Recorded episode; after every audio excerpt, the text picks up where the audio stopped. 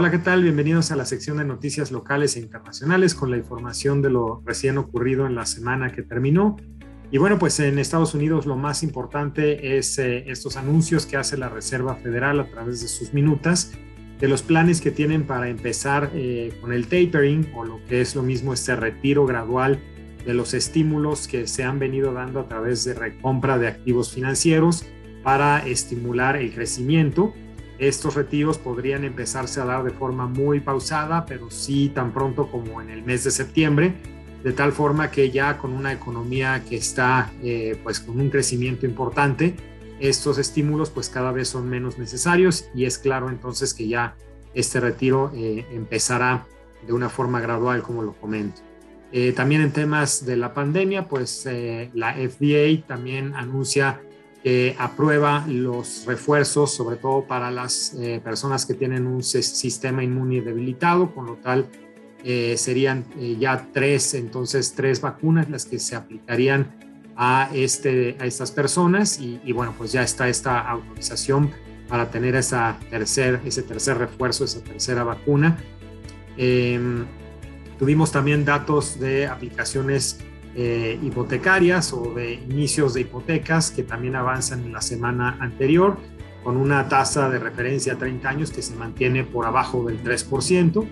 Y vemos también que la probabilidad de que Jerome Powell continúe un término más al frente de la Reserva Federal, pues es eh, prácticamente un hecho, tiene bastante eh, respaldo por parte de algunas autoridades importantes en, en, ese país, entonces por allá seguramente veremos a Jerome Powell en un siguiente eh, término. Acá en México, pues eh, vemos que Banco de México eh, hace anuncios o comunica a través también de sus minutas que tienen preocupación de que las condiciones de inflación globales pues continúan presentando presiones y que estas particularmente podrían continuar afectando la inflación de México, específicamente temas de materias primas. Em, tenemos también, eh, en el caso de la pandemia, en México se estará recibiendo el primer lote de la vacuna de Moderna, que es probablemente una de las últimas, si no es que la última vacuna eh, que no se había eh, integrado al, país y con eso pues ya prácticamente las, las, diferentes vacunas que se aplican en México pues ya son todas las que existen a nivel mundial. Eh, para poder tener eh, una amplia gama y poder continuar con un esquema de vacunación eh, de forma más expedita. y por lo que toca a temas de Pemex y CFE con el pago de servicio de deuda, pues se hace del conocimiento que lo que se ha destinado al pago de este tema de servicio de deuda, pues es menor respecto al año anterior eh, siendo también el monto menor que se tiene desde 2017. En temas internacionales, pues China siguió teniendo bastante eh, volatilidad. Por un lado, eh, todas estas nuevas reglas y, legislación referente a seguridad nacional, a innovación tecnológica, pues siguen haciendo bastante ruido en las acciones de aquel país. por otro lado, también una retórica respecto a lo que se le ha llamado allá la prosperidad común, con lo cual se quiere continuar eh, llevando a la mayor cantidad de población a una clase media, pues también es otro de los temas que seguramente traerá consigo eh, regulación particular para poder, poder lograr este, este objetivo. Entonces, pues bastante, eh, bastantes cambios, bastante volatilidad en aquel país. Em, por otro lado, criptomonedas pues continúan también con mucha volatilidad. En esta semana a la alza, eh, Bitcoin alcanza un nivel de 50 mil dólares y algunas otras eh, criptomonedas eh, como Ethereum también tienen alzas esta semana.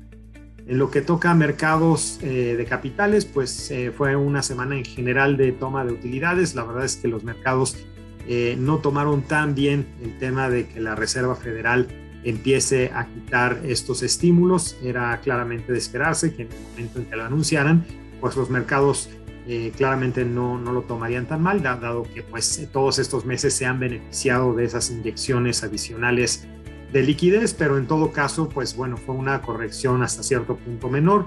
El S&P 500 cae 0.59%, eh, en todo caso sigue arriba de los 4.400 puntos.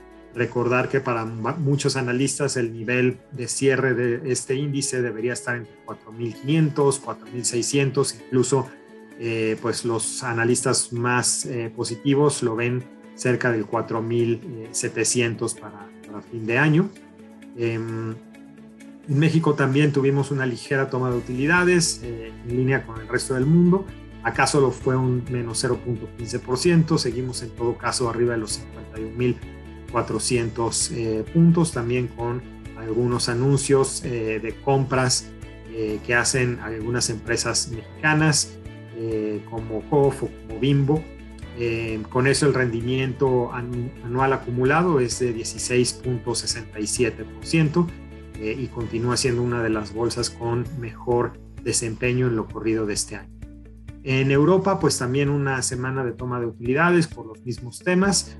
El Eurostock 50, después de haber tocado máximos históricos la semana pasada, pues cae 1.94%. Eh, y bueno, pues eh, claramente acá afectan los temas de la volatilidad de China, los temas de estos retiros graduales de estímulos en Estados Unidos, pero también pues un poco eh, esta preocupación que continúa eh, por la parte de la variante Delta, que si bien no representa pues un tema eh, de peligro en, lo que toca a una cuarentena o a un cierre generalizado, pues sí sigue haciendo ruido, sobre todo a nivel de algunas regiones, algunas ciudades en particular.